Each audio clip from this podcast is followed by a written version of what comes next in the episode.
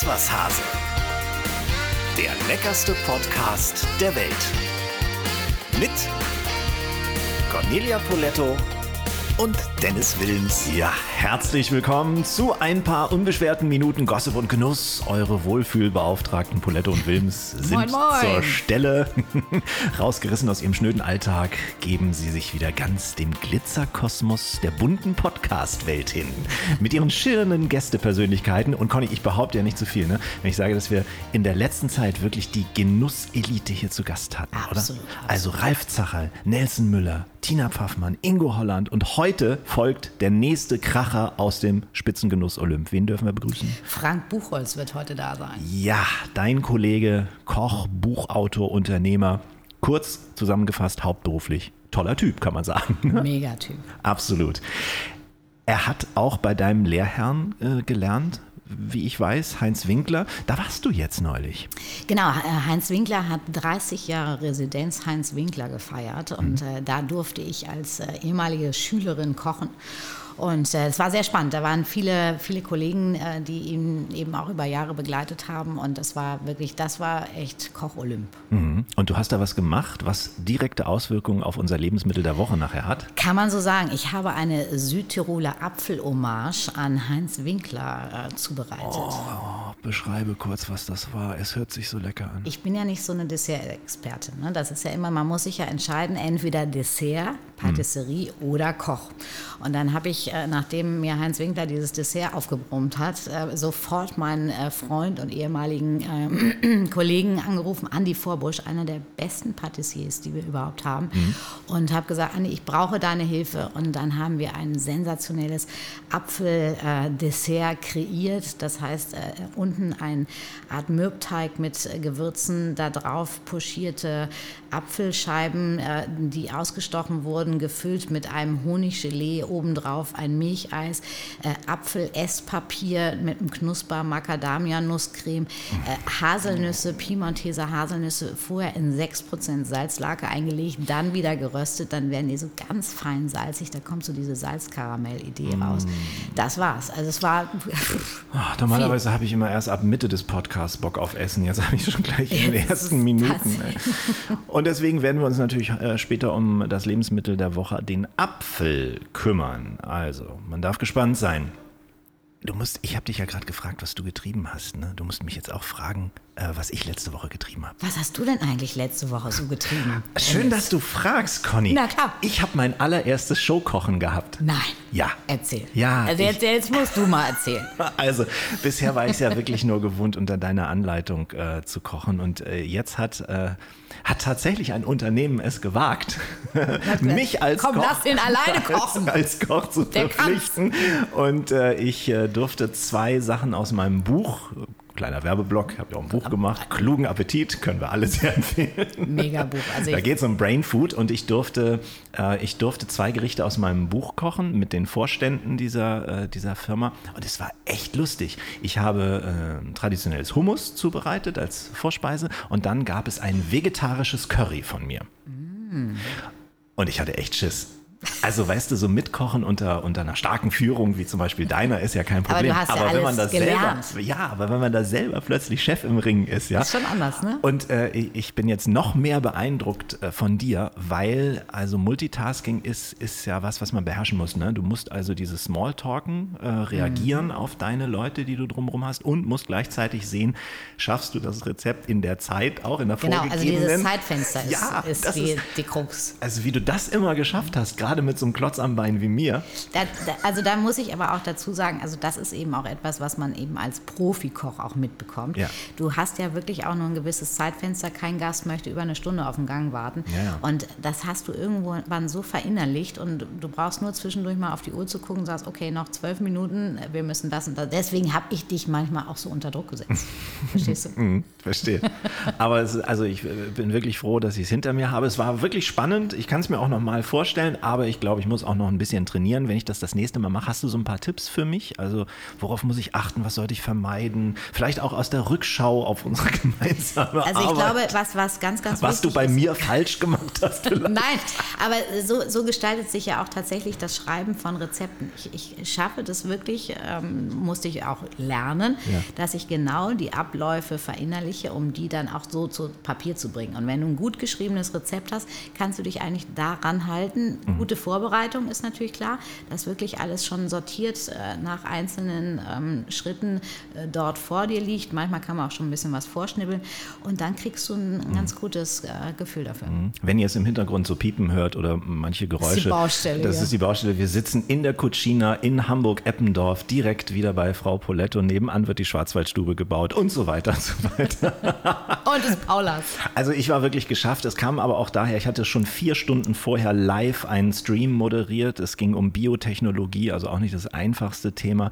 Und dann hinterher nochmal ein Stündchen äh, zwei Gerichte zimmern mit Smalltalk. Das ist schon... Ich sag's dir, ich bin stolz auf dich. Ja, ja, und wir haben ja auch immer drei Sendungen hintereinander gemacht. Mhm. Ich bin stolz auf dich, dass du das damals auch alles so klasse Also- geschafft hast. Jetzt haben wir uns gegenseitig mal gesagt, was wir für tolle Hechte sind. Worauf, Hechtinnen. Hechtinnen. Worauf ich nicht vorbereitet war, war die Weinfrage am Ende. Also da, das, das Publikum Oh. stellte dann wirklich. Ähm, stellte dann wirklich die Weinfrage. Äh, Vegetarisches Curry habe ich natürlich gleich Werbung gemacht für die Rieslinge von, von Tina Pfaffmann. Ja, du hast alles richtig gemacht. Hättest du noch einen anderen Vorschlag dazu Ein gehabt? Nee, ne? Riesling Oder? ist fantastisch zum Curry. So, uff. Dann bin ich jetzt echt äh, beruhigt, dass ich das. Jetzt bin ich noch stolz auf dich. Ich habe übrigens erst gedacht, dich zu fragen, ob du mitmachst. Das wäre äh, super toll gewesen, aber es hätte einen, einen eklatanten Nachteil gegeben. Ich hätte nämlich meine Gage mit dir teilen müssen. Ich habe genau gewusst, worauf du hinaus willst.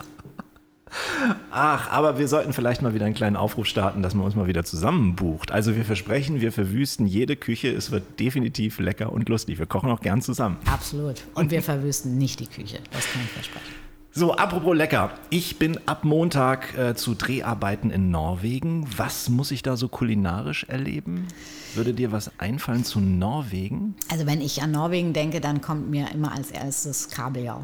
Kabeljau Mhm. ist ja sowieso auch einer meiner Lieblingsfische in allen Variationen. Und das ist vielleicht auch das Faszinierende, dass die Norweger eben wirklich vom Nose to Tail, also alles vom Fisch verarbeiten. Äh, Ob das die Leber ist, die Bäckchen sind ja sowieso ein bisschen das Filetstück. Die Köpfe ähm, werden getrocknet. Äh, Also das ist, das ist schon ganz, ganz spannend. Also Kabeljau geht halt immer. Mhm. Meine Freundin hat mir so einen besonderen Käse in Auftrag gegeben, den ich mitnehmen soll.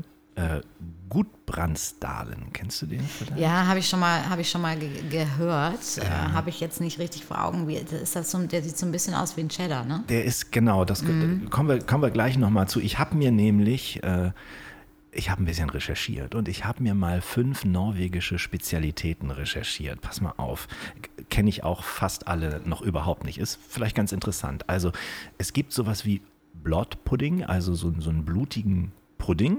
Ne, der, der so ein bisschen sich als Schokolade tarnt, aber im Prinzip ähm, ist der alles andere als süß. Der besteht aus gebackenem Schweineblut äh, und ist irgendwie früher entstanden, wenn man alle Schlachtanfälle, ähm, alle Schlachtprodukte zusammengeworfen hat. Das ist zum einen eine, eine norwegische Spezialität. Dann gibt es äh, Römmegröt. Das ist ein süßes Püree. Das ist ein Mix aus Sauerrahm, Grieß, Butter, Zucker und Zimt. So ein bisschen wie das heimliche, Nation, äh, das heimliche Nationalgericht Norwegens. Erinnert an Kartoffelpüree, schmeckt aber süß. Mhm, So ein bisschen wie Grießknödel. Kommen manchmal auch Rosinen dazu. Mhm. Dann gibt es Lutefisk, also gewässerter Stockfisch. Ja, Stockfisch, vor allem Kabeljau, hast du ja gerade Genau. erwähnt. Seelachs nimmt man da auch. Oder es gibt äh, Pinnekjött, glaube ich, heißt das. Also Pinne für Stäbchen, Kjött für Fleisch. Das sind so geschmorte Lammrippen. Traditionell mit Kartoffelpüree serviert. Ist auch ein weihnachtliches Festessen.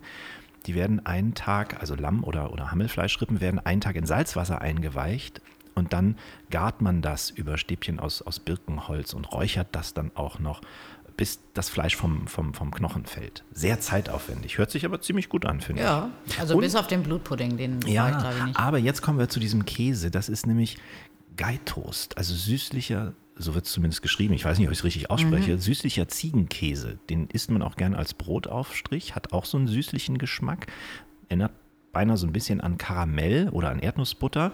Und da kocht man die Molke ein. Das gibt es auch als Kuhmilch- und Schafskäse-Variante. Und das wiederum ist dieser ganz dunkle, karamellige Käse, den ich besorgen soll. Ja, du hast ja in, in der Molke auch tatsächlich einen hohen Milchzuckeranteil. Ja. Und wenn man jetzt so eine Nussbutter macht, die übrigens für alles geht, dann sinkt ja diese Molke irgendwann an den Topfboden und dann fängt die an zu karamellisieren, weil die ja diese, Mhm. diese Zuckernoten hat. Und das gibt ein unglaublich schönes Aroma. Ich bin übrigens ein riesen Du- auch. Liebst du Kä was für Käse? Ich könnte mich wirklich fast nur von Käse, okay, ein bisschen Wein auch, Käse und Wein ernähren. du? Ja, Käse natürlich auch deshalb, weil es immer so eine gute Vorlage für Wein ist. Ne? Absolut. Ich meine, zu, zu, zu Käse muss man Wein und zu Wein muss man Käse. Ist Gehört zusammen. sensationell. Vom Käse jetzt zum Lebensmittel der Woche. Wie gesagt, der Apfel. Und da gucken wir mal, was die Akte Apfel sagt. Das Lebensmittel der Woche. Ja, im Schnitt isst jeder von uns über 100 Äpfel oder 20 bis 30 Kilo davon im Jahr. Damit ist der Apfel das beliebteste Obst bei uns. Er geht wahrscheinlich auf äh, seinen Vorfahren, den asiatischen Wildapfel, zurück mit Ursprung in Kasachstan, wahrscheinlich schon 10.000 vor Christus. Er entwickelte sich dann durch Befruchtung von vielen anderen einheimischen Sorten entlang der Seidenstraße zu vielen anderen Sorten. Er hatte also eine ziemlich, einen ziemlich langen Weg von Asien nach Europa. Dahin ist er wahrscheinlich durch die römischen Feldzüge gekommen, rund 100 vor Christus war das. Und heute gibt es in Deutschland ungefähr 1500 Sorten, von denen aber lediglich 60 wirtschaftlich bedeutend sind. Allein im alten Preußen gab es damals über 2000 verschiedene Sorten. Im 20. Jahrhundert reduzierten sich dann allerdings die Apfelsorten nur noch auf die, die sich besonders leicht züchten und veredeln ließen und die sich am leichtesten verkaufen ließen. Erntezeit für einheimische Äpfel startet bei uns im Juli, geht bei einigen Sorten bis in den November hinein. Ein Apfel enthält etwa 30 Vitamine und etwa ebenso viele Mineralstoffe und Spurenelemente. Bis zu 70 Prozent der Vitamine befinden sich in der Schale oder unmittelbar darunter. Außerdem enthält er wertvolle Mineralstoffe, Spurenelemente und Ballaststoffe wie zum Beispiel Pektin, den, der, das den Cholesterinspiegel senkt und Schadstoffe im Körper bekämpfen kann. Soweit unsere Recherchen. Jetzt Sie, Frau Poletto. Was fällt dir außer dieser leckeren Nachspeise noch ein? Also so viel, wie hast? du jetzt Gutes erzählt hast vom Apfel, so viel fällt mir auch ein. Ich habe, das, da ging sofort so ein, so ein Film an. Es Ja. ist egal, ob du die äh, Leber Berliner Art mit den Apfelscheiben hast, ob du dir den Klassiker schlechthin Tatatin, wirklich im Grunde genommen ja durch ein Unglück äh, passiert, dieser, dieser Apfelkuchen, der runtergefallen ist und sozusagen umgedreht äh, gebacken wird. Wunderbar, mein Lieblingsdessert, der Südtiroler Karamellapfel, unten pochierte Mhm. Hast du nicht mal so eine, so eine, so eine Südtiroler Apfelkönigin oder so? Ja, ja, ich war Südtiroler Apfelbotschafterin. Botschafterin. Was ich eigentlich ganz traurig finde. Wir haben ja nun hier in Hamburg rundum äh, sehr, Das sehr viel Land. Apfel. Und äh, warum die äh, Hamburger nicht auf die Idee kommen, äh, mal vielleicht eine Hamburger Köchin dazu zu machen, egal. Äh, also unglaublich vielfältig einsetzbar. Auch ein se selbstgemachtes, schnelles Apfelmus mit äh, einfach nur so ein bisschen Reibeplätzchen. Äh, Fantastisch. Also es gibt wahnsinnig viele. Auch im Kartoffelsalat ein bisschen Apfel bringt immer eine frische, eine feine Säure mit rein. Also äh, ja. Apfel, Meerrettich, auch toll, ein bisschen äh, wirklich diese, diese, diese feine Säure und diese unterschiedlichen Geschmacksrichtungen von super knackig, äh, sei jetzt mal ein, Granny Smith, bis hin zum etwas, äh, ja fast birnenmehligartigen äh, Apfel, der sehr gut zum, zum Kochen äh, geeignet ist. Also es macht sehr viel Spaß, sich mal auch mit diesen ganzen unterschiedlichen Apfelsorten auseinanderzusetzen. Definitiv. Ich hatte neulich einen im Hotel, da ist mir da sind mir fast die Zähne ausgefallen. Der war so sauer. Wirklich. Also Ja, das ganz, ganz furchtbar. Der wurde also auch ganz schnell braun, logischerweise. Ähm, Ich habe jetzt übrigens im Flieger auch gesehen, aber als ich unterwegs war, gibt es jetzt immer einen Apfel mit, mit so einer kleinen Heimatverpackung. ja, Ja, ja, ja, das gibt jetzt einen ganz gesunden Apfel bei der Lufthansa. Also ich bin gestern noch geflogen. Hast keinen Apfel gekriegt? Ich hab, mir haben sie so eine dusselige Schokolade angeboten. Nee, das ja, eigentlich gibt es jetzt auch die Apfelvariante. Habe ich zweimal schon bekommen. Das wäre wirklich mal sinnvoll. Ein paar Sachen habe ich noch rausgefunden, da kommt wieder der Wissensdödel in mir durch. Also ähm, Äpfel sorgen dafür, äh, dass wenn man sie mit anderen Früchten zusammenlegt, äh, dass die ungewollt schneller reifen, weil die halt dieses gasförmige Ethylen ähm, ähm, verströmen. Da muss man ein bisschen aufpassen. Damit das eben nicht passiert, was ich erlebt habe, dass dieses Fleisch sehr schnell braun wird, ne, sollte man es mit etwas Zitronensaft beträufeln. Ne, dann verfärben sich die Stücke nicht. Und äh, man muss ein bisschen vorsichtig sein, wenn man mit Fructose Probleme hat, weil so ein Apfel durchschnittlich 5,7 Gramm Fructose enthält. Das ist nicht so wenig und gerade bei Fructoseintoleranz kann das echt zu einem ekligen Blähbauch führen. Ja, und das, deswegen ist es auch so wichtig, sich mit den unterschiedlichen Apfelsorten zu Genau. beschäftigen, denn es gibt welche, die mehr und weniger haben davon. Ja. Und du hast schon ein paar super Sachen äh, genannt, die man mit Äpfeln machen kann. Mir würden noch so, so typische Calvados-Äpfel äh, einfallen. Du bist wieder beim Schnaps, ne? Ja, na klar. so Entenbrust oder sowas. von Dennis oh, lecker. Oder was ich auch toll finde, auf dem Flammkuchen. Flammkuchen muss man ja nicht immer nur herzhaft essen, kann man ja auch mal süß essen. Ganz, ganz, ganz, ganz lecker. Reibekuchen mit Apfel. Ich habe ich hab das geliebt. Meine Großmutter hat das super, super gemacht. Und auch so in so Gemüsen, ne? so Wirsing, äh, Apfelgemüse. Oder es gibt auch eine Apfelselleriesuppe, die ich mal im Netz äh, gesehen habe. Das ist meine, ja? ist das die? Ja, natürlich. Wahrscheinlich. Vielleicht habe ich es auch bei dir im Buch gesehen. ich glaube, Kann ja. auch sein, ja. Oder so ein klassischen. Apfelmöhrensalat oder sowas. Ah, Nein, spitzenmäßig. und das ist ja, um nochmal ganz kurz auch auf meinen alten Lehrmeister Heinz Winkler Mhm. zurückzukommen. Das war etwas, was ich, was ich wirklich inhaliert habe. Dieses, dieses Kochen mit einer feinen Säure. Das ist ja wirklich der Klassiker, Mayonnaise irgendwie ohne Säure ist nicht essbar, Mhm. weil ja eigentlich nur Öl und, und Eier. Und deswegen wirklich immer darauf achten, manchmal nur ein bisschen geriebener Apfel und schon schmeckt das Gericht ganz anders. Ganz genau. Habt ihr Anregungen für uns? Welches Lebensmittel der Woche wollt ihr mal behandelt haben? Äh, Dann schickt uns äh, eure Vorschläge an podcast.iswashase.de und wir kommen jetzt zu unserem heutigen Gast. Wir haben den, ja, quasi den nächsten Spitzenkracher aus der TV-Kochwelt in unserem kleinen, bescheidenen Podcast. TV-Koch, Buchautor, Unternehmer, Patron des Bootshauses im Mainzer Winterhafen und Gastgeber der WDR-Sendung Lecker an Bord. Hier ist Frank Buchholz. Herzlich willkommen bei Iswas Hase. Ja, hallo. Moin, ich mein Lieber. Moin, moin. Hi. Du, deine WDR-Sendung, die startet ja jetzt im Oktober. Mach mal ein bisschen Werbung. Welche Route seid ihr gefahren? Wen habt ihr getroffen? Wo war es besonders lecker? Also erstmal ist das nicht meine Sendung alleine, sondern die lebt äh, von Björn Freitag Bier, weil das ist auch ein freundschaftliches Thema. Und dann haben wir einen neuen äh, Freund dazu gewonnen, das ist der Skipper, das ist der Heinz Dieter und wir drei zusammen sind unschlagbar auf der Una One. Das ist das Boot, mit dem wir quasi die Flüsse Deutschlands bereisen und momentan sind wir natürlich noch im WDR-Sendegebiet gewesen. Das heißt, es ist jetzt die fünfte Staffel und das macht uns auch alle schon ein bisschen stolz. Und wir sind diesmal auf dem Rhein unterwegs, von Bad Honnef bis in den hohen Norden, sage ich jetzt mal. Ach, also auch hier hoch in unsere Gefilde. Wir sitzen hier gerade in der Cucina von, von Conny. Ja, dann könnten, könnten wir doch also mal, kommt doch mal vorbei. Vielleicht werden wir auch irgendwann mal die Elbe hochrauschen, aber das ist natürlich immer so ein politisches Thema.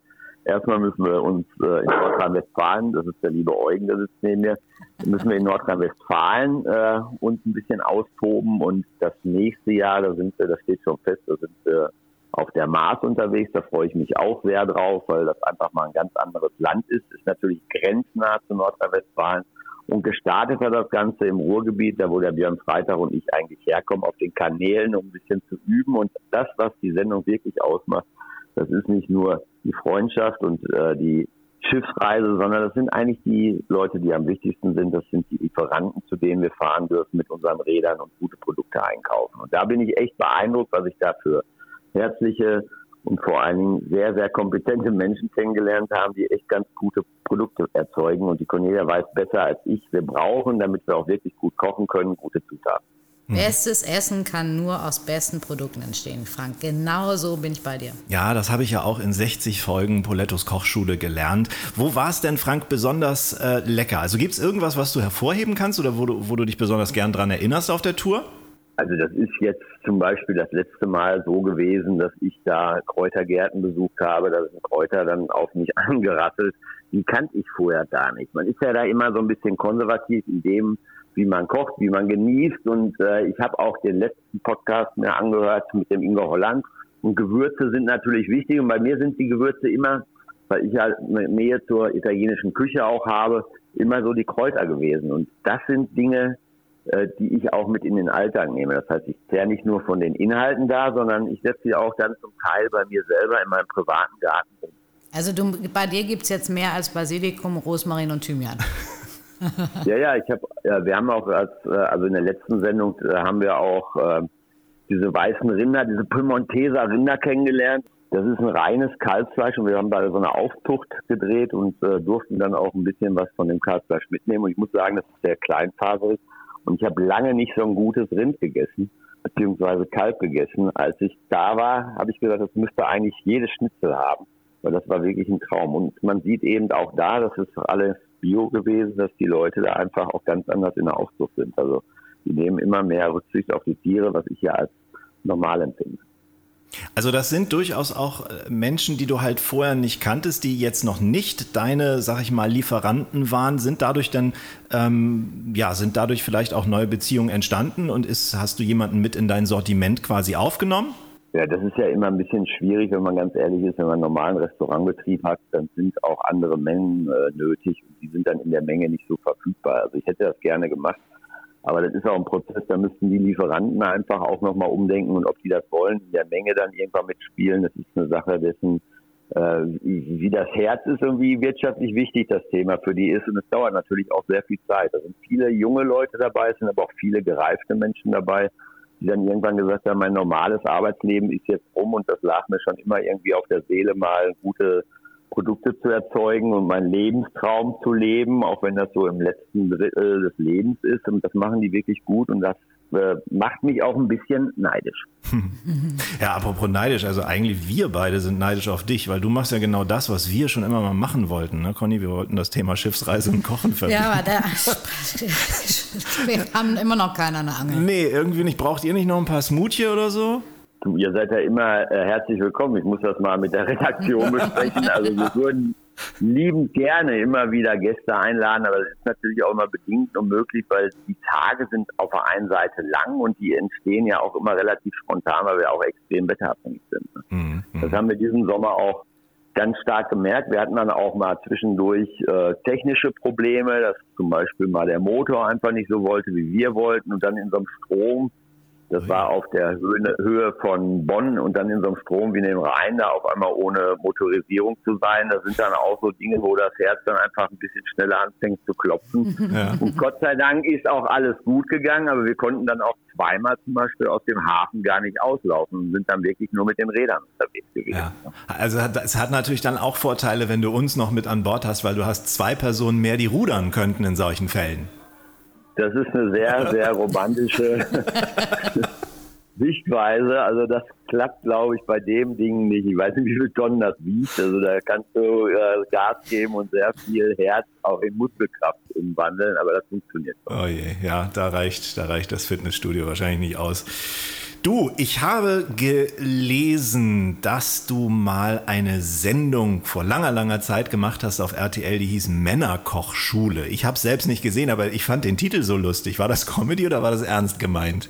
Nee, nee, das war ganz ernst. Also das hast du ja auch äh, quasi bei der äh, lieben Cornelia erleben dürfen. Da bist du ja quasi nochmal richtig ausgebildet worden. Und oh ja, oh ja das war ja früher so ein klassisches Thema. Zu Hause hat die Frau gekocht und der Mann war arbeiten und dann irgendwann hat nach und nach der Mann erkannt, dass das nicht nur Arbeit ist, sondern auch Vergnügen, wenn man es nicht jeden Tag machen muss. Und insofern habe ich dann in ganz frühen Zeiten auch Männerkochkurse gegeben, um, äh, meistens waren das Frauen, die ihre Männer dahin geschickt haben, damit die einfach auch mal was in der Küche machen. Und dann ist das irgendwie mal so ein Thema geworden bei RTL.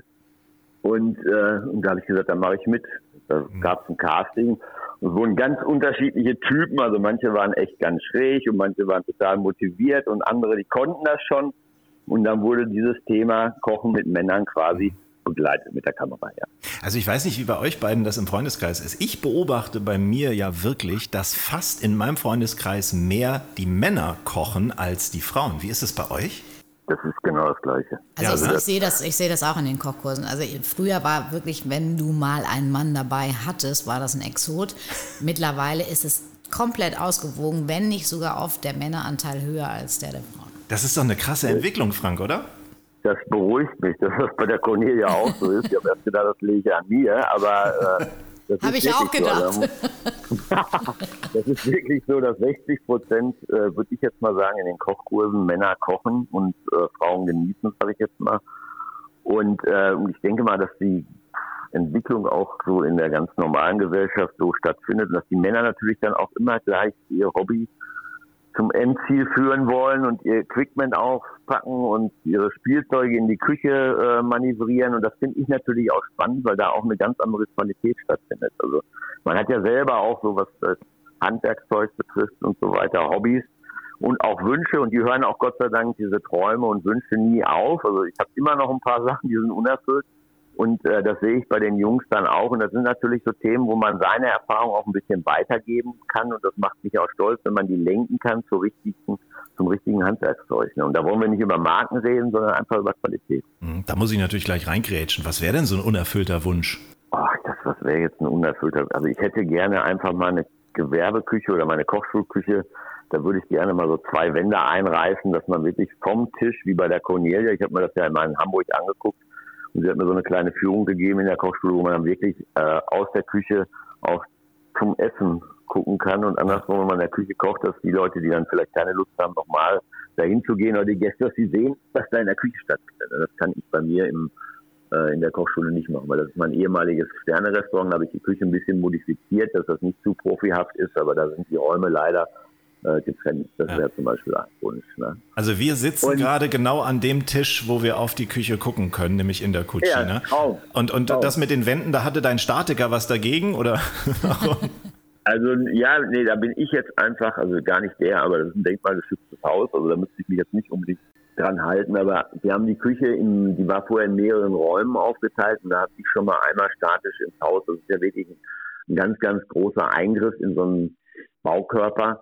Und da habe ich einmal schon hingegriffen und ich habe da irgendwie Angst, dass wenn ich ein zweites Mal hingreife, dass das dem Haus noch mehr wehtut und vor allen Dingen auch ein bisschen äh, wirtschaftlich. Das kostet ja richtig Geld dann. Ne? Und nachher ist es dann vielleicht gar nicht so umsetzbar, weil dann mittendrin äh, dann der Statiker sagt, das klappt doch nicht. Ne? Also das ist dann ein bisschen schwierig. Du warst mal Dozent für Essen und Kunst.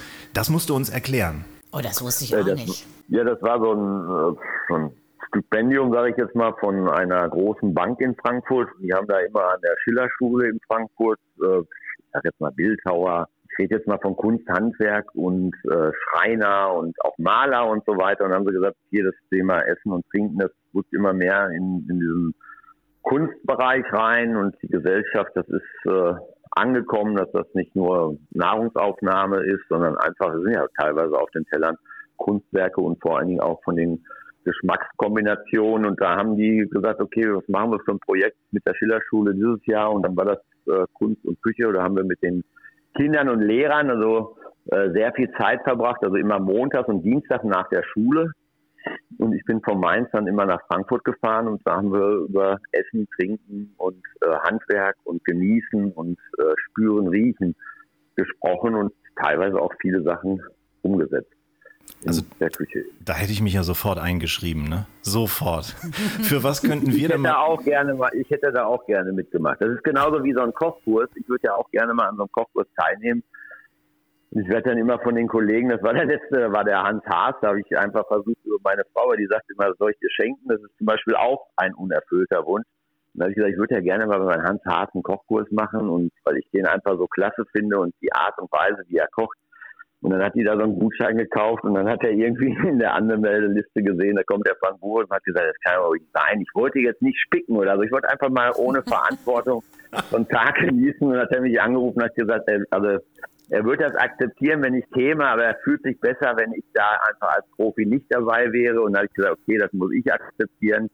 Und äh, seitdem habe ich mich aber auch nicht mehr getraut, mich irgendwo mal so ein bisschen heimlich anzumelden. Ne?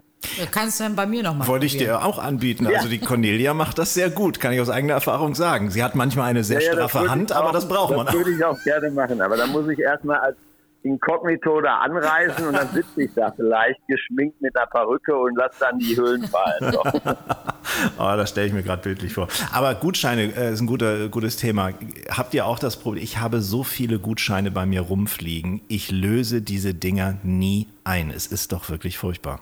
Ich finde das echt schade, ne? weil ja. ich habe das ja auch im Alltag ich kann das nicht nachvollziehen. Also das ist immer so eine Priorität. Also so, so Gutscheine von der Kosmetik und so weiter, das gebe ich immer an meine Frau oder meine Kinder weiter. Weil das, das ich mache da nicht so gerne feste Termine, weil ich dann immer Angst habe, an dem Tag passiert genau irgendwas anderes und dann lasse ich den da einfach verfallen. Äh, aber ich habe natürlich auch im Alltag sehr viele Gutscheine, wo die Leute dann einfach ganz, ganz spät, nur nach Jahren, den irgendwo finden und sagen, kann ich den noch einlösen? Und ich sage immer, ja klar, solange ich lebe, kann man den einlösen. Also wenn ich das irgendwann nicht mehr ausfüllen kann, ob das ein Kochkurs ist oder ein Essen im Bootshaus, dann ist das vielleicht ein anderes Thema. Äh, aber die sind eigentlich ein Leben lang gültig. Wir geben immer einen Termin vor. Ich sage jetzt mal, der Gutschein hat offiziell rechtlich, glaube ich, drei Jahre Gültigkeit. Und mhm. das ist einfach nur, damit die den so schnell wie möglich einlösen, damit die einfach auch ein bisschen, weil da kommt ja immer wieder was nach, wo du dich dann wunderst, wie die Gutscheine früher mal ausgesehen haben. Das stimmt. Und das ist ja auch ein riesiger Verwaltungsaufwand. Also ja, das oder? ist bei uns Das, diese das ganze. kommt da hinzu. Oh, Ja. Sehr anstrengend. Ja.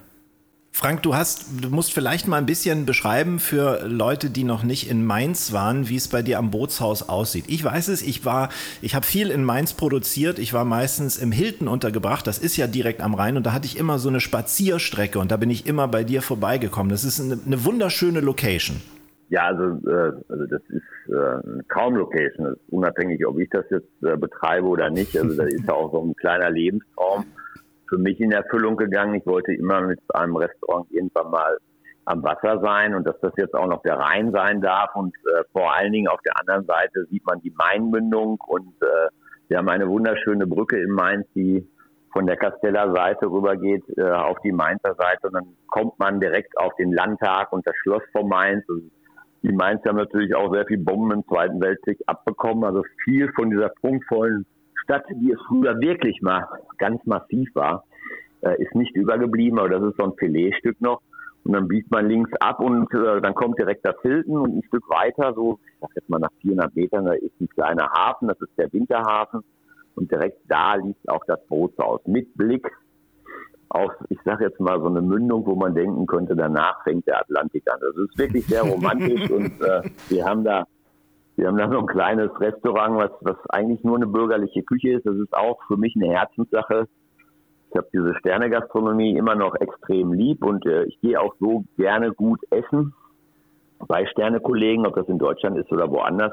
Aber für mich ist das andere ein Herzenswunsch gewesen, da einfach mal ein bisschen legerer und unabhängiger mit normalen Zutaten, gute Produkte einfach zum normalen Essen und äh, die Leute auch dazu bewegen, nicht einmal die Woche oder einmal im Monat nur essen zu gehen. Bei uns kann man öfter essen gehen und da hat man einen schönen Blick. Also das ist eigentlich wie Urlaub.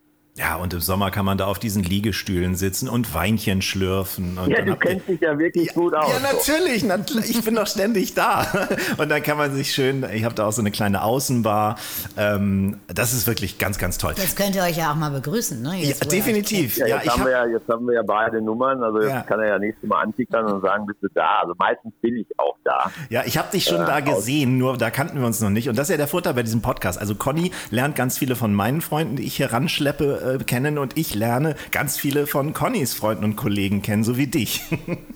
Ja, das freut mich jetzt auch sehr. Und das ist ja auch ganz wichtig, dass wir unser Netzwerk insgesamt äh, erweitern. Und das meine ich jetzt nicht äh, beruflich, sondern einfach, wir sind ja letztendlich alle seelenverwandt, weil wir gerne essen, genießen und einfach auch die Natur äh, respektvoll betrachten dürfen, wie da zum Beispiel, ob das jetzt aus dem Liegestuhl ist oder beim guten Schnitzel oder einer Currywurst, das sind ganz normale Sachen, die gibt es bei uns einfach so die Seele baumeln lässt. Und ich, ich habe auch lange, lange, lange drüber nachgedacht. Also ich gehe wirklich jeden Tag und heute schüttet es hier in Mainz äh, aus Kübeln. Aber trotzdem fahre ich nachher mit dem Fahrrad darunter und da freue ich mich auch schon drauf, weil das ist einfach ein ganz besonderer Platz. Also wenn ich da ganz morgens, also die schönsten Momente sind für mich immer morgens der erste Espresso und eine Kippe dabei und dann eben auch dann manchmal wie gestern Abend. Ja, das sagt man ja auch eigentlich. Lungenbrötchen kannte ich ne? noch nicht. Und äh, oder der letzte Wein, den ich gestern Abend zum Beispiel da getrunken habe. Und äh, das ist einfach schön. Ne? Das ist wirklich. Ja. Man weiß jetzt auch aus der Historie, das ist ja noch nicht so lange her und das tut mir auch echt leid dafür die Nahe und so diese ganzen Überschwemmungen. Also so ein Gewässer, da habe ich immer Respekt vor und äh, und auch wenn das so ruhig ist, das kann auch anders sein. Und das ist das, was das wahrscheinlich so faszinierend macht. Ja. Das nächste Mal quatsche ich dich auf jeden Fall an und dann trinken wir ein Weinchen. Du ja, das würde mich freuen. Du hast ja unter anderem auch äh, den gleichen Lehrherren wie Conny, ne, den Heinz Winkler. Ähm, von Conny habe ich schon einige Stories gehört. Wie hast du den erlebt damals? Also ich, äh, es ist einer meiner größten Vorbilder, also gerade im Bereich Kochen. Also ich würde, glaube ich, sagen, der hat mich dahin gebracht, dass ich ernsthaft mal über Kochen nachdenke. Und ich denke, das wäre nur irgendwie Beruf, der in der Gesellschaft immer mehr Beachtung äh, erlangt. Und äh, also ich habe da Soßenkochen gelernt und davon profitiere ich heute noch. Und einfach auch diese Lebensleistung, was der Mann auf die Beine gestellt hat. Das ist ja auch jetzt Aschau hat ja gerade irgendwie 30 Jahre hinter sich und so weiter. Genau, da war ich gerade letzten Sonntag, Frank. ja, und äh, das ist einfach gigantisch, was der auf die Beine gestellt hat. Und der hat mir immer in jeglicher Art und Weise geholfen, wenn ich um Hilfe gebeten habe. Ne? Und das ist ja auch nicht so alltäglich in äh, dieser ganzen Szene. Da gibt es ja auch viele Leute, gerade früher, heute ist der Umgang Gott sei Dank ein bisschen besser, die einfach mit sehr viel Ellbogen gearbeitet haben. Und ich muss sagen, also der Heinz Winker hat einen riesen Typ. Ne? Also hoffentlich haben wir den noch lange und äh, hoffentlich hat er noch so viel Spaß, wie er damals hatte, in der Küche zu stehen. Das sind alles so Themen. Also und vor allen Dingen diese lange Strecke. Ich habe ja immer mehr Respekt vor meinen Kollegen oder unseren Kollegen, wenn die so lange selbstständig sind, weil ich ja auch heute nachvollziehen kann, wie viel Kraft, wie viel Aufwand, wie viel Herzschmerz.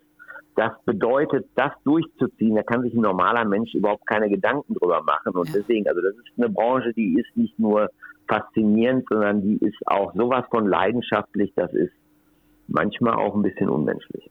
Ja. Zu welcher Zeit wart ihr da? Also warst du vor Frank? War Frank vor dir? Kann ich, könnte ich jetzt gar nicht Frank, wann Ich warst bin du? ja viel, viel älter als die junge Cornelia. Oh, also und äh, ich habe bei dem doch. Und ich habe äh, mal abgesehen, dass du auch viel, viel besser aussiehst als ich. Aber ich habe bei ihm gearbeitet, da war der noch im Tantriss, also da war die Planung Aschau auch gerade unterwegs. Also da hat er wirklich jeden Stuhl 20 Mal äh, draufgesessen, sich den angeguckt, ob der zum Essen passt und so weiter und so weiter. Also ich habe da viele Sachen auch da gelernt, wie er das alles ausgesucht hat für den Betrieb, also für seine eigene Selbstständigkeit, obwohl er vorher immer schon als äh, selbstständiger Küchenchef gearbeitet hat. Und das war natürlich für mich auch so eine Sache, da wurde einfach auch Geld verdient und nicht nur Geld vernichtet. Entschuldigung, Conny, jetzt du. Ja, hast du recht. Du, äh, ich habe bei Heinz Winkel ja tatsächlich zu den Zeiten angefangen, als es schon die Residenz gab. Und äh, wie man ja jetzt äh, gehört hat, 30 Jahre, also 91 ist das Ding eröffnet worden. Und ich habe im August 93 angefangen. Also, mm. da ist mir auch wieder bewusst geworden, dass ich diesen Job schon seit 28 Jahren mache. Ja, das ist krass, wenn man sich das manchmal mhm. überlegt. Ne? Ich habe 97 meine erste Fernsehsendung moderiert, habe 94 Abi gemacht. Das ist wie vor, wenn Fadi vom Krieg erzählt. Ne? Da war noch nichts groß mit Internet und sozialen, und sozialen Medien und sowas. Nix, nein. gar nichts. Nein, nein, kein WhatsApp. Man musste sich per Telefon verabreden und man musste dann auch da sein zu dem Zeitpunkt. Und nicht also ich weiß, dass ich, äh, dass ich tatsächlich, äh, als ich äh, 92, 93 1993 angefangen habe, mein erstes Siemens-Handy hatte. Ach du lieber. Das erinnere ich noch, das hatte so ein bisschen Milchtütenformat. Ja, das ist krass. Wir haben drei, wir alle drei haben übrigens äh, eine gemeinsame regelmäßige Anlaufstation, äh, vielleicht auch bei euch eher gehabt. Also ich habe sie nach wie vor. Ich weiß gar nicht, ob du das noch machst, Frank, aber ich habe dich oft gesehen in Baden-Baden beim ARD-Buffet. Auch Conny war mal kurz dabei. Ähm, in Baden-Baden werden auch viele meiner Sendungen aufgezeichnet. Wie findest du Baden-Baden, Frank? Also ich muss sagen, das ist ja auch irgendwie immer dann schade, dass man da hinfährt und dann fährt man wieder direkt zurück, wenn man so ein anderes Berufsleben noch hat. Und äh, ich kenne den Golfplatz da und ich kenne die Innenstadt da, aber eigentlich so insgesamt, klar, die gängigen guten Restaurants oder Hotels, obwohl ich da selten übernachtet habe, das guckt man sich aus Neugier schon mal an, aber so richtig so Baden-Baden, da heißt ja auch die Umgebung, mal wandern gehen und so weiter, das kenne ich gar nicht. Der erste Eindruck, und der ist ja immer noch ein bisschen oberflächlich, ist, das ist eine schöne, schöne, sehr, sehr schöne Gegend und äh, eine ruhige Gegend. Das ist vielleicht für manche Leute auch ein bisschen so äh, piefig, hatte ich nie den Eindruck, weil diese ganze Bausubstanz, die da auch noch vorhanden ist, von der Jahrhundertwende und so weiter, ist natürlich ein Hammer. Und dann dieses Flaggschiff SWR in Baden-Baden, das ist ja auch noch äh, ein Politikum, ne? das darf man nicht vergessen. Ja. Und das finde ich auch gut. Also ich würde da gerne mal so ein Galopprennen mal mitmachen, wenn wir angucken, wenn die Leute da mal gut gekleidet sind und so weiter. Und ich glaube, das ist so ein Lebensstil, der hat da noch wirklich überlebt. Das gibt ja in Hamburg und in Berlin auch noch ein bisschen. Und äh, sind natürlich auch viele Russen da. Habe ich nichts gegen, weil das sind gut erzogene Russen, auch wenn die ein bisschen laut in der Aussprache sind, aber die wissen sich auf jeden Fall zu benehmen. Ja, aber ich habe jetzt gerade so, so ein Bild im Kopf von dir, Frank. Du beim Galopprennen in so einem Cut mit Zylinder. Ja. Würdest Ja, du die Haare da offen ich- da- tragen da oder würd- zusammen? Also ich habe mittlerweile auch ein bisschen kürzere Haare. Das kommt jetzt auf den Zylinder an. Aber ich würde mir da auch wirklich beim Hutmacher einen machen lassen. Und äh, den würde ich dann auch in Ehren einmal im Jahr tragen. Also wenn ich mir sowas machen lasse, also ich habe keine Fastnacht, also bei uns sagt man hier Fastnacht, wo ich herkomme, sagt man Karneval. Äh, ich habe noch keine ein, eigene Fastnachtsuniform, aber die wäre es dann ne, für die Galopprennbahn. Definitiv. Also ich war schon da. Wir haben sogar mal eine Sondersendung da aufgezeichnet von Planet Wissen und haben mal so ein bisschen hinter die Kulissen da in Iffezheim geguckt und das war wirklich beeindruckend. Also vom Jockey wiegen bis hin, ich bin da auch mal, dann habe mich da auch mal rüberziehen lassen über die Bahn. Das ist schon, es gibt halt immer zwei Events in Baden-Baden, wo, wo die ganze äh, Region in Aufruhr ist. Das ist zum einen, wenn das, äh, wenn das Pferderennen ist, zum anderen, wenn äh, das New Pop Festival da ist, das SWR 3 New Pop Festival. Dann ist ganz Baden-Baden außer Rand und Band. Also Karneval von Baden-Baden. Ja, sozusagen. sozusagen. Ja, schön. Aber die, die haben ja auch viel Kunst da, äh, dank der Familie Burda und so weiter. Ja, dauernde Das Ausstellungen stimmt. und Ja, das ist ein Ja, tolles das, Museum. Das darf, das darf man auch nicht vergessen. Also für so ein kleines, sage ich jetzt mal, mondänes Provinzbad, äh, heute sagen das ja die meisten, äh, wirkt das schon ganz imposant, muss ich sagen. Hier rumst es ein bisschen. Man muss dazu sagen, im Nebenraum finden Bauarbeiten statt. Hier, Frau, Frau Poletto lässt sich eine Schwarzwaldstube einbauen in ihrer Cucina. Wir haben zwar die Ja, Tür zugemacht, aber hin und wieder rumpelt es ein wenig. Frank, da machen wir mal, wenn du irgendwann mal wieder nach Hamburg kommst, machen wir da mal so einen richtig gemütlichen Abend. Ja, gerne. Also ich habe ja auch gesehen, dass du dein Restaurant auch noch mal ein bisschen modernisiert hast, obwohl das ja noch gar nicht so lange da ist, oder? Das Zehn Jahre oder wie sind, schon, sind schon wieder zehn Jahre und ich habe mich ja tatsächlich von der ganzen Feinkost verabschiedet. Die wird es irgendwann wieder nebenan geben in, in der neuen Bar. Und jetzt sind wir sozusagen ausschließlich Restaurant. Es ist eigentlich wie ein neues Restaurant.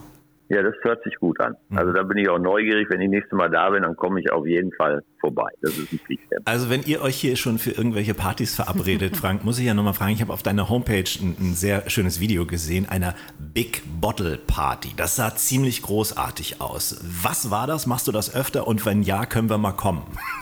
Ja, ich, Äh, gerne. Also ich hatte die Cornelia auch eingeladen, aber die hatte da einen Termin, der sich gedoppelt hat. Und da war ich leider zu spät. Conny, kannst du sowas in Zukunft bitte mit mir absprechen? Ja, das war, nein, ich, das war auch wieder so eine Geschichte, irgendwie äh, Geburtstagseinladung von, vom alten Freund und äh, schon um ein Jahr verschoben und deswegen ähm, konnte ich nicht dabei sein. Also Frank hat mich schon mehrmals eingeladen und wir könnten noch, Frank, du rufst uns einfach so schnell wie möglich den neuen Termin zu, damit Genau. wir dann nächstes Jahr dabei Was sind. ist das denn überhaupt? Ja, ja, ja.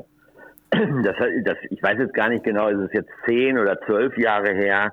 Ich habe da irgendwann mit angefangen, weil wir sind ja hier in Mainz die Hauptstadt des deutschen Weines. Das heißt, der VDP ist hier. Und äh, wir sind auch mitten in der Weinregion, nicht nur Rheinhessen, sondern der Rheingau und die Pfalz. Das ist alles wirklich steinwurfnah, plus dann eben Richtung Baden und so weiter. Also das ist wirklich, und ich bin da auch, was das Thema Wein ist, angekommen. Und äh, ich habe dann irgendwann mal gesagt, ich würde gerne mal ein Fest machen, wo es der, die Wertigkeit des Weines bestimmt, die aber, die Festivität muss aber so leger sein mit ein bisschen Musik und gutes Essen, gute Gespräche. Und da haben wir hier in Gonsenheim im alten Sterne-Restaurant mit angefangen, da haben wir so ein bisschen die Straße gesperrt und, äh, und irgendwann, als ich dieses Restaurant nicht mehr betrieben habe, habe ich gesagt, es wird schwierig sein, das immer zu organisieren und dann von 0 auf 100 hochzufahren. Und dann habe ich gesagt, das Bootshaus ist auch so ein schöner Platz und da haben wir dann mit den Winzern zusammen, die dann ausschließlich wirklich äh, sechs Liter, da fängt das an, große Gewächse mitbringen zum Probieren. Und äh, viele Köche, Kollegen aus ganz Europa kommen dann und helfen. Das ist so ein freundschaftlicher Dienst, wo ich dann auch immer wieder zur Verfügung stehe. Und da ist eine Band dabei und dann sind da viele Gäste, die einfach gerne genießen oder andere, die dann danach drüber nachdenken. Auch Wein ist vielleicht nicht nur berauschend, sondern hat auch andere Inhalte. Und äh, ein schönes Fest einfach mit viel guten Stoff und ganz, ganz tollen Leuten und viel, viel Spaß macht mir das, das auszurichten und meinem Team vor allen Dingen auch. Aber auch die Gäste haben da. Jedes Jahr warten die auf den neuen Termin, der genannt wurde. Und das war jetzt natürlich ein Termin, der für mich ganz, ganz wichtig war, weil das war das erste Fest, was wir in der Größenordnung feiern durften. Und äh, das Wetter war nicht ganz so schön, das sieht man auch bei dem Video, aber die, die Leute waren trotzdem alle total happy, als sie nach Hause gegangen sind. Und äh, mal gucken, wie das weitergeht, sage ich jetzt mal. Du hast ja dein Restaurant vor sechs Jahren, glaube ich, geschlossen. Ne? Was, was war der Grund? Weil als ich angefangen habe, mich hier selbstständig machen zu, in Mainz, äh, habe ich gesagt, ich möchte lecker, lecker kochen und äh, ein kleines, schönes äh, Restaurant führen. Und dann kam irgendwann der Michelin und hat uns dann nach zwei Jahren einen Stern gegeben. Das war aber nicht so, wie soll ich das sagen, das Ziel, sondern ich wollte einfach auch wirtschaftlich, wollte ich einfach auch was haben, womit ich alt werden kann und wo ich viel, viel Spaß mit hatte. Und dann irgendwann, als der erste Stern da war und dann immer mehr Bewertungen und immer mehr Zeitungen geschrieben haben, dann hat sich dann irgendwann auch so das Publikum verändert, sage ich jetzt mal. Bei uns gab es ein, eine große à la carte Karte, wir hatten auch ein Menü und das, Anspruchsdenken, das war ein anderes, obwohl die das gar nicht beurteilen konnten und das fühlte sich dann nicht mehr so gut an und da habe ich dann irgendwann gesagt, jetzt ist auch die Zeit, davon Abstand zu nehmen. Ich hatte ja auch in der Zwischenzeit das andere Restaurant und habe gesagt, ich mache jetzt hier im alten Restaurant, in der jetzigen Kochschule, mache ich auch noch Kochkurse und so Weinveranstaltungen und kleine Familienfestivitäten, wo ich wirklich auch noch aktiv komplett koche, was ich ja im Bootshaus nicht mache. Und äh, das fühlt sich wieder gut an. Wo die Reise hingeht, weiß ich noch nicht. Das muss man jetzt mal gucken. Und äh, habe damals einfach gesagt, also nichts gegen die Sternegastronomie, aber ich wusste nicht, wie ich die Leute, die dann kamen, die ich eigentlich gar nicht mehr haben wollte, als Zielgruppe, wusste ich nicht anders zu stoppen. Und da habe ich gesagt, dann machst du das Ding einfach zu. Ja. Mhm. Die Mitarbeiter, die konnten sich damals aussuchen, ob die da mitgehen ins andere. Und da waren viele dabei, die sind mitgegangen ins äh, Bootshaus. Und andere haben gesagt, okay, meine Reise geht woanders hin. Und manche sind dann auch ganz aus der Gastronomie ausgestiegen. Und äh, ich bin froh, dass ich das gemacht habe. Und das ist ja so ähnlich wie bei der Cornelia auch, sage ich jetzt mal. Die hat ja dann auch irgendwann mal das neue Restaurant jetzt wieder. Ich weiß nicht, wie sie über Sterne da denkt oder wie da gekocht wird. Das werde ich ja jetzt kennenlernen. Aber dann irgendwann nicht mehr so wichtig. Und ich muss auch sagen, zu viel Kreativität. Da bin ich auch zu konservativ. Ich möchte einen guten Fisch haben, eine gute Soße haben, ein bisschen Beilage haben und das handwerklich top gemacht, dann bin ich glücklich. Ja, einfach mal lecker. Einfach lecker ja. ist, ist manchmal so, so ein bisschen in der ganz, ganz großen Küche für mich schwierig. Da fehlt mir auch die Wärme im Essen. Also das äh, ist tatsächlich, das ist alles so lauwarm bis roh. Und äh, ich finde find einfach, und das habe ich jetzt auch wieder bei Heinz Winkler gesehen, da waren ja viele Kollegen, es gibt einfach welche, die, die grandios kochen, dass du sagst, so, wow, da ist nicht nur dieses wahnsinnige Handwerk, sondern auch ein unglaublicher Geschmack. Und andere sind manchmal ich nenne das jetzt mal sehr verkopft. Mhm. Und da fehlt mir einfach so, so ein bisschen tatsächlich dieses einfach mal lecker, Wärme, bestes Produkt, äh, ohne viel, viel Schnickschnack. Und, ja, sehe ich genau. Und lecker ist es bei Frau Poletto hundertprozentig. Bei dir sicherlich auch. Eine Sache jetzt zum Schluss vielleicht noch. Was ich auch noch gefunden habe, Frank, das fand ich ganz interessant. Du bist ja auch ein erfolgreicher Autor, schreibst ja auch ähm, Bücher. Und dein allererstes Buch, 1999, er weiß, was kommt. ja, ja. Du, ich habe mich letztes Mal oder vor zwei Folgen bei Nick Wilder, dem Traumschiffkapitän, geoutet und habe meinen ersten Werbespot veröffentlicht sozusagen. Den, den kann man auf YouTube YouTube auch noch sehen. Ich habe für Deo Werbung gemacht. Das war mein erster Fernseher. Nein, Bank, nein, Bank. Und jetzt, jetzt pass auf. Frank Buchholz hat als erstes Buch geschrieben Goethes erotisches, äh, erotische Liebesspeisen. Ein literarisches Kochbuch. das wusste ich auch nicht. Ja. Was war das denn, Frank?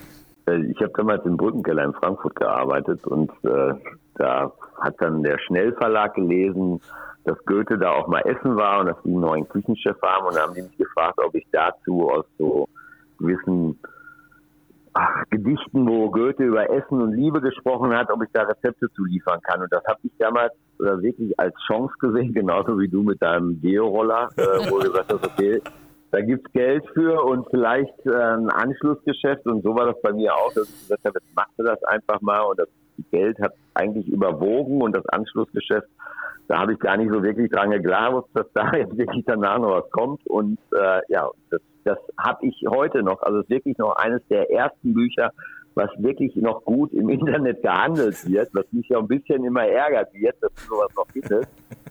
Und äh, ja, das war einfach was, wozu ich heute nicht mehr so stehen kann. Ach Frank, was aus Deo-Werbung und erotische Liebesspeisen alles werden Genau. kann. Ne? Conny, hast du auch was, was dir irgendwie richtig peinlich ist im Nachhinein? Peinlich? Ja? Gibt's was? Ja, Also gibt was viel, aber. Peinliches wird sie jetzt nicht erzählen. Nein, nein, nein, nein. Doch, wir sind ja unter uns. Nein, nein, richtig peinlich. Nee, habe ich jetzt nicht. Ich denke mal drüber nach, das werde ich dann nächstes Mal erzählen. Ja, ich frage sie in der Ja, nächsten. bin ich gespannt. in der, in der Ich habe auf jeden Fall noch keine erotischen Rezepte geschrieben. Aber das wär's doch jetzt mal. Das ist auf jeden Fall eine Idee. Das könnten wir zusammen machen, Conny. Das könnten wir machen. Vielen Dank für diese super Idee, Frank. Frank, Mensch, Spitzenideengeber. Danke. Neuauflage.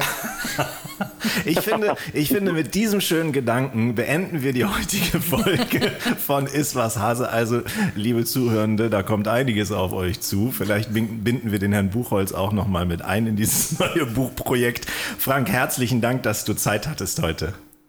Ja, vielen Dank euch. Ne? Bleibt gesund und eine schöne Zeit. Und äh, ja, ich werde regelmäßig jetzt einsteigen bei euch. Ja, und wir, sehr wir cool. sehen uns Was ja da so sowieso alles passiert. spätestens zur nächsten Big Bottle Party. Ganz genau. Okay, ich hoffe vorher. Also bis dahin. auch. Ciao. Ganz, Frank, ganz liebe. Grüße nach Mainz. Tschüss. Tschüss. Tschüss, Ciao.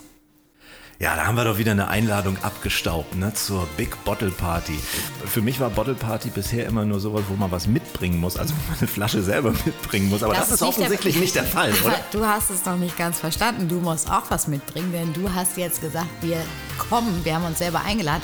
Er hat mich ja schon mehrmals eingeladen. Das heißt, dass ich da dann auch kochen muss. Jetzt musst du mit mir kochen. Ach, du lieber Himmel. Ja, ja, ja. Ja, du weißt ja, für mich ist das immer ein Vergnügen, wenn ich mit dir kochen darf. Insofern eine Win-Win-Win-Win-Win-Situation. Ist vielleicht auch für unsere Zuhörer natürlich nochmal spannend äh, zu wissen, wann diese nächste Big Bottle Stadt Party stattfindet. Und äh, sobald wir den Termin haben, werden wir den natürlich hier äh, laut kundtun. Richtig. Das war Is was Hase. Äh, Die nächste Sendung ist am Tage der Bundestagswahl. Und da haben wir wirklich einen sensationellen Gast, und zwar den politischen Kabarettisten Florian Schröder. Der wird bei uns sein und wird vielleicht auch mal so dieses ganze Wahlkampfgeschehen mal mit uns zusammen, da wir ja die Politikprofis sind, analysieren. Zum Glück haben wir einen dabei, der ein bisschen Ahnung hat am Ich nächsten Sonntag. Also macht's gut und vielen Dank fürs Zuhören. Ja, und nicht vergessen, ne? wählen kann man jetzt noch. Ja. Briefwahl oder nächsten Sonntag. Ganz so ist es. Ganz das tun wir auch. Bis dann, macht's gut. Also, alles Gute. Ciao. Tschüss. Ciao.